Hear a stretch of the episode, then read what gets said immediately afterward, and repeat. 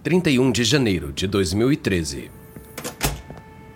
O diretor de conteúdo da Netflix, Ted Sarandos, entra na sala de David Fincher, um aclamado cineasta.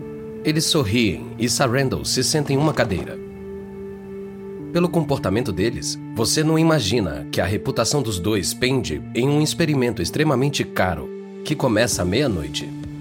E aí, David, preparado? É, acho que temos algo bem interessante aqui mesmo. Pela primeira vez, os espectadores terão a temporada toda de uma série nova. Do primeiro episódio ao último, tudo de uma vez. A adaptação de Fincher de um suspense político britânico apresenta o primeiro grande investimento da Netflix de programação original. Lançar todos os episódios de uma só vez é uma jogada ousada que Sarandos acredita que a Netflix deve fazer se quiser vencer a televisão pela internet. Para ele, não há escolha realmente. Se a Netflix vai competir com a HBO, precisa transmitir seu próprio conteúdo original e de qualidade. A adaptação de Fincher é convincente e até obsessiva, na verdade. E os dados da Netflix mostram públicos coincidentes com as principais estrelas da série, e para o próprio Fincher, duas vezes vencedor do Oscar. Três anos antes, quando Hollywood descobriu que Fincher queria fazer uma série de TV, os diretores dos estúdios começaram a entrar na fila. Afinal, Fincher foi o nome por trás de alguns vencedores como A Rede Social, Os Sete Crimes Capitais e o curioso caso de Benjamin Button. Na verdade, Fincher era tão requisitado que montou uma maratona de reuniões no sábado no estúdio da Sony para ouvir todas as ofertas. Sarandos driblou a fila e, em vez disso, marcou uma reunião no escritório de Fincher. Antes, ele mostrou os dados dele. E foi direto ao assunto. Sarandos sabia o que estava fazendo, falando para o coração de um cineasta. David, eu sei que há um milhão de razões para não fazer o House of Cards com a Netflix, mas eu vou te dar dois motivos que vão te convencer. Primeiro, uma garantia: duas temporadas sem piloto. E segunda, vou deixar você completamente em paz para você fazer a série que quiser. O que você acha? Quando a Netflix fecha negócio, os executivos do estúdio dizem a Sarandos que ele é louco em gastar tanto e depois liberar todos os episódios de uma vez. Solta aos poucos, Ted! Faz eles voltarem toda semana. Você pode usar isso para lançar novas séries. Mas Sarandos lembra essa foi a estratégia da Blockbuster e veja o que aconteceu com eles. Um minuto depois da meia-noite, e House of Cards vai ao ar. Todos os 13 episódios. Este programa vai colocar a Netflix em um universo de novos e fiéis espectadores ou ser uma das derrotas mais épicas da história de Hollywood. Da Wondery. Esse é o Guerras Comerciais. Eu sou Lucas Soledade.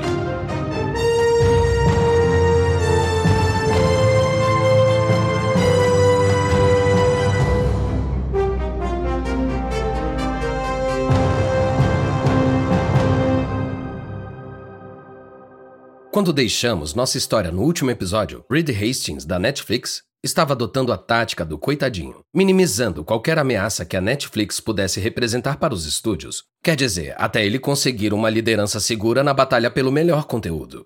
Agora, a Netflix está entrando no território da HBO. Mas é uma via de mão dupla, na verdade. Bom, pelo menos em termos de conteúdo, a Netflix está tentando ser mais parecida com a HBO. Mas a HBO percebe que precisa fazer streaming como a Netflix o que significa que cada uma tem estratégias diferentes, mas em certo sentido as mesmas: vencer o oponente em seu próprio jogo. Em 2011, a HBO tem noção de que o futuro da televisão está na nuvem, onde a Netflix é a líder de streaming. Três anos antes da Netflix lançar House of Cards, o CEO da Time Warner, Jeff Bewkes, cria um aplicativo mortífero projetado especificamente para bater a supremacia do streaming da Netflix. O aplicativo é chamado de HBO Go e permite que os espectadores assistam seus programas favoritos como Os Sopranos, Sex and the City e A Sete Palmos em laptops e dispositivos móveis. Você sabe, igual a Netflix, mas com conteúdo de qualidade. Bem, pelo menos esse foi o argumento de Bilks para o HBO Go. Mas ele não era totalmente acessível, porque para usar o HBO Go, você precisava mais do que apenas esse aplicativo. Você precisa assinar a HBO regular através da TV a cabo. Isso significa que a HBO grátis acaba custando o quê? Mais de 100 dólares? Já que você tá pagando TV a cabo com um canal premium? HBO grátis? Até parece. Os espectadores chamam a HBO Go de engana trouxa. Além disso, por essa grana, os espectadores não esperam que tenha falhas ou baixa qualidade de vídeo. Os espectadores estão irritados e falam sobre isso em lugares bem públicos, como o YouTube. Estão cometendo os mesmos erros que a Blockbuster cometia, com uma entrega de conteúdo que tá ficando obsoleta. É uma situação que contraria o filme Campo dos Sonhos. Se você não construir, eles vão embora. Então, com frustração total, os espectadores saem contrariados. Alguns recorrem ao BitTorrent, o famoso compartilhamento de arquivos onde pirateiam programas da HBO, ou compartilham senhas do HBO Go para assistir a programas no aplicativo sem precisar pagar. Hey, Dad. Uh, Oi, pai, tudo bem? Olha, você pode me passar a senha do HBO Go de novo? Não posso te passar a senha de novo. Isso é tipo roubar, não é? Ah, fala sério, pai. Tá bom, espera aí que eu vou pegar. Se a HBO não entender, os millennials ficaram felizes em explicar. Eles estão saindo em massa. Eles estão roubando o conteúdo de Bilkis bem na cara dele. TV por assinatura tem seu pior público desde 2010. Perderam 100 mil assinantes no segundo quadrimestre. E como Bilks reage? Bem, acredite ou não, Bilks nem está convencido de que os chamados corta-cabos realmente existam. Ele tem certeza de que os canceladores de cabo e os milênios que nunca assinaram TV a cabo na vida estão só passando por uma fase. Os canceladores de cabo é mais mito que realidade. Depois que os millennials pegarem suas camas e forem morar sozinhos com sua própria TV, eles vão assinar a HBO. Mas enfim, na época, você poderia ter aceitado que ele estava certo. Os millennials representavam apenas 5% dos assinantes da HBO em 2010. Agora, cerca de 16 milhões de adultos cancelaram a TV a cabo nos Estados Unidos, embora esse número siga aumentando. Bilks calcula que a HBO esteja ganhando 3 bilhões de dólares por ano com as empresas de cabo que transmitem HBO. Agora, por que arriscar isso por não clientes que já admitem que vão piratear conteúdo de qualquer maneira? No entanto, a HBO estagnou em cerca de 28 milhões de assinantes domésticos. E também tem outro problema. Os sucessos palpáveis foram poucos e distantes desde que O Soprano saiu do ar e Sex and the City e As Sete Palmos terminaram suas temporadas, sem falar em alguns fracassos bem caros, Enquanto isso, a Netflix está com tudo. Hastings e Sarandos ficam felizes com Bilks não acreditando nos canceladores. Eles têm o aplicativo de streaming melhor do planeta. E as séries que oferecem são mais novas e cada vez melhores. Programas que são viciantes. Programas como Breaking Bad e Mad Men tem um sucesso incrível na TV aberta, a AMC, mas simplesmente não estão aumentando os números, até que a Netflix retome as temporadas mais antigas. Então, de repente, cabum! São mais do que os favoritos dos críticos, são sucessos genuínos. Na verdade, é uma boa relação simbiótica. A Netflix transmite os episódios antigos desses programas e gera uma enorme audiência de espectadores que querem assistir temporadas inteiras. Quando o canal original exibe os novos episódios, os espectadores voltam para a TV normal para assistir e o Ibope aumenta. Chamam isso de efeito Netflix. A renda com anúncios da AMC dispara 40% pelo efeito Netflix. E como você pode imaginar, os canais se alinham para fechar acordos com a Netflix, até Bilks abraça o diabo. Ele oferece a séries sobre cirurgia plástica estética, Nip Tuck, e algumas séries de TV cult como Veronica Mars, Um Toque de Vida e As Crônicas de Sarah Connor. Mesmo assim, Bilks não gostou tanto desses acordos. Quando Sarandos da Netflix faz a viagem anual para Time Warner em Nova York em busca de reprises, ele tenta acalmar Bilks, e talvez abrir a porta para um acordo para programas da HBO. Esse é um ótimo negócio para você. Essas séries são ótimas e podemos achar público para elas. Que tal também fazer isso com as séries da HBO? Bilks abaixa a bola de Sarandos. A Netflix é a última parada para programas que não posso vender em outro lugar, Ted. Vejo a Netflix como uma utilidade. Uma coleta de lixo.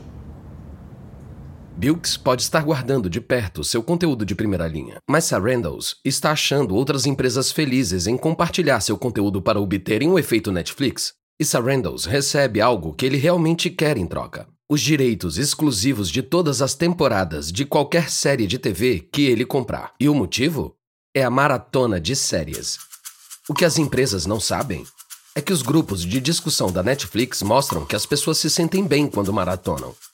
Elas formam um vínculo emocional com a Netflix. É quase um condicionamento pavloviano. A Netflix sabe que os espectadores respondem ao seu logotipo sonoro com uma sensação agradável antecipada.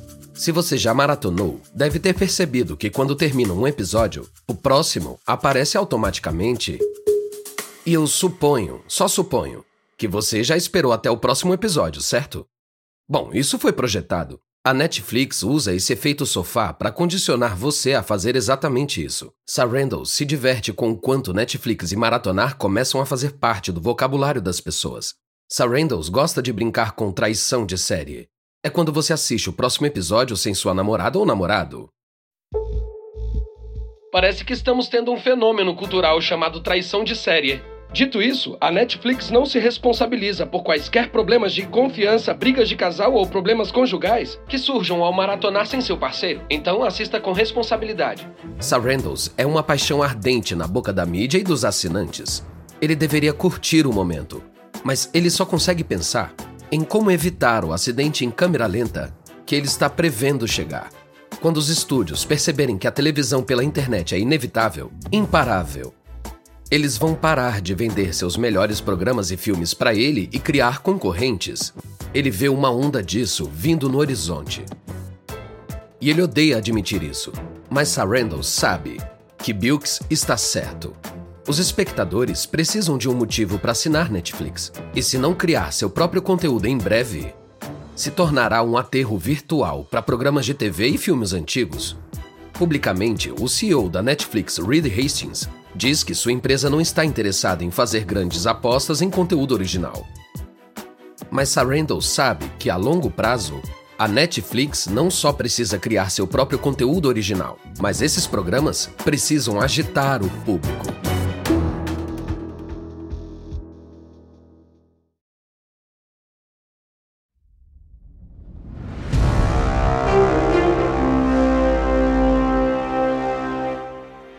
A história de House of Cards começa em 2010, quando Sarandals tem um encontro acidental com o destino. Ele está terminando uma reunião com um executivo de televisão. Sarandals está prestes a sair pela porta quando o executivo menciona uma série que ainda está no rascunho. A Netflix gostaria dos direitos pela reprise dele? Chama-se House of Cards, direção de David Fincher. Kevin Spacey e Robin Wright já estão no elenco.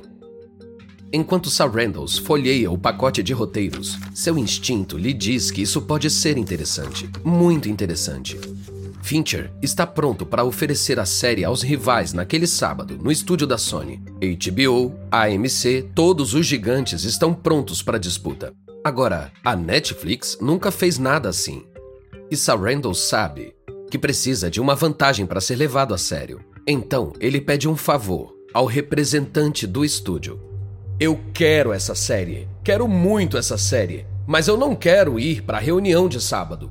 Quero encontrar com David sozinho para dizer a ele porque ele precisa vender a série para Netflix.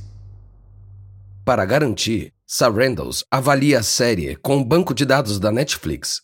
E seu instinto estava certo. Tem um público. E um grande público. Esperando por um programa igual ao que o Fincher quer fazer. Quando Sarandel se senta com Fincher em seu escritório em Hollywood Boulevard, ele aposta todas as suas fichas em House of Cards. 100 milhões de dólares. Uma parte substancial de seu orçamento de conteúdo, só para comprar para a Netflix uma licença exclusiva para distribuir esse título. Nem mesmo para ter, só para distribuir. David, deixa eu ser claro, certo? Queremos a série. E é por isso que você precisa passar ela na Netflix. Sarandels consegue House of Cards, Agora é hora de dizer ao chefe o que ele fez. Isso mesmo. Sarandels fechou o acordo sem nem falar com o chefe, Hastings. Sarandels o vê enquanto caminha até ele no andar da sede da Netflix. O rosto de Sarandels diz que ele tá animado e preocupado também. Oi, Reed. Precisamos conversar. Claro, Ted. O que tá pegando? Olha, uh, acabamos de fazer uma grande aposta em House of Cards. Grande quanto, Ted? 100 milhões de dólares. Sarandles espera a mensagem ser assimilada. Ele espera a reação de Hastings. Hastings ergue as sobrancelhas e espera uma explicação. Ele sabe que Sarandles não faria algo assim se não tivesse certeza que daria certo. E Sarandles tem razão na maioria das vezes. Mas 100 milhões? Isso é uma grande aposta. Olha, se estivermos errados, pagamos absurdamente caro por uma série. Mas se estivermos certos, pode mudar toda a trajetória da empresa. Pausa silenciosa. E. Sim, Hastings topou a parada. Temos que virar a HBO antes da HBO virar Netflix. As coisas estão confusas há alguns anos na HBO. Esse aplicativo mortífero, o HBO Go, não go a lugar nenhum. Não está fazendo a menor diferença, pelo menos. E a HBO teve apenas um grande sucesso ultimamente: True Blood, o que não é típico para o canal que se considera o grande padrão de conteúdo. Mas então, o chefe de programação da HBO, Michael Lombardo, autoriza as duas séries. Uma é chamada simplesmente de Girls, sobre millennials sexualmente aventureiros morando em Nova York. Então a HBO se arrisca em algo que pode ser ainda maior do que House of Cards, da Netflix. A nova série é uma fantasia chamada Game of Thrones.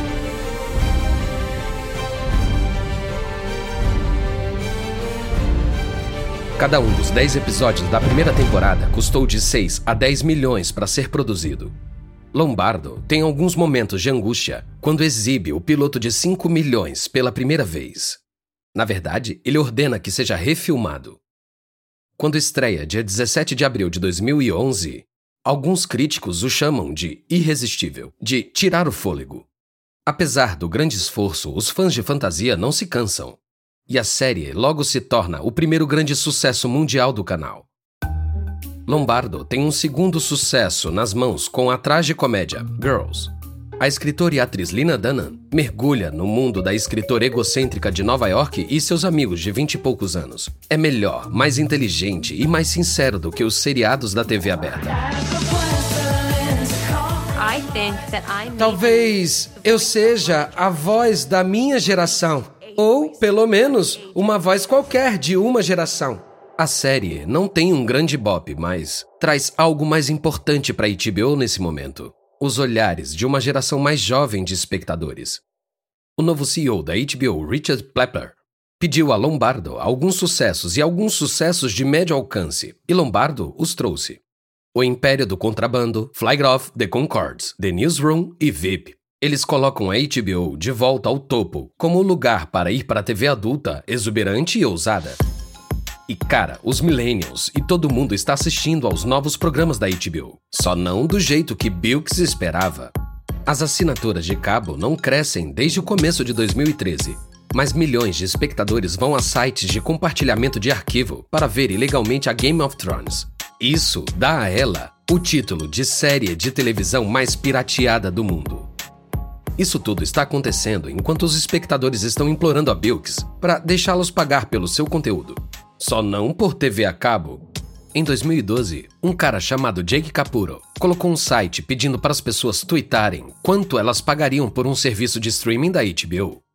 O Twitter explode com algumas centenas de milhares de tweets nas primeiras 48 horas após Capuro lançar Pega minha grana HBO.com. E mesmo assim, Bilks não faz nada. À medida que a estreia de House of Cards está chegando, a indústria do entretenimento está cheia de previsões de desastre. Sarandles é um tonto em liberar todos os episódios de uma vez. As pessoas ficarão sem série para assistir e vão cancelar o serviço se puderem assistir o quanto quiserem. As séries não vão viralizar se os espectadores puderem assistir tudo de uma vez. E o que a Netflix sabia sobre fazer televisão afinal? Mas naquele dia de 2013, quando os telespectadores tiveram acesso a todos os episódios de House of Cards de uma vez, eles gostaram do que viram. A série é um enorme sucesso de crítica e uma sensação de público. A Netflix não conta a ninguém quantas pessoas estão vendo a nova série, mas o boca a boca o coloca em cerca de 29 milhões de espectadores. Claramente, as pessoas estão maratonando os episódios da série da Netflix, assim como estão maratonando outras séries também. E todo mundo continua falando sobre House of Cards o ano inteiro. Os críticos a consideram igual às séries da HBO e da Showtime. A Netflix recebe 14 indicações ao Emmy, 9 só para House of Cards e ganha 3 em seu primeiro ano.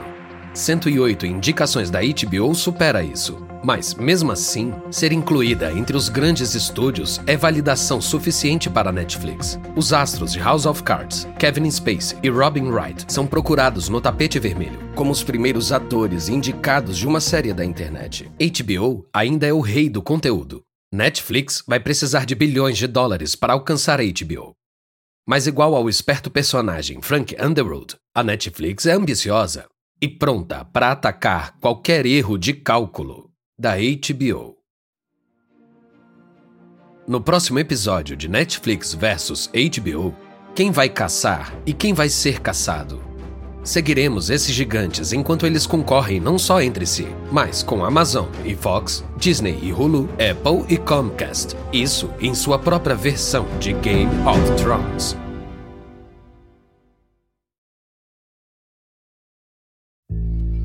Espero que tenham gostado desse episódio de Guerras Comerciais. E uma observação rápida sobre as conversas que você ouviu. Não podemos saber exatamente o que foi dito, mas esse diálogo é baseado na nossa melhor pesquisa. Esta série, Guerras Comerciais, foi originalmente apresentada por David Brown. O apresentador dessa versão é Lucas Soledade. Dina Keating, autora do livro Netflixed, escreveu essa história. Karen Lowe é nossa produtora e editora sênior. Nossa editora e produtora é Jenny Lauer Bergman. Design de som original de Jeff Schmidt e Bay Area Sound. Nosso produtor executivo é Marshall Lewy, criado por Hernan Lopes para Wondering.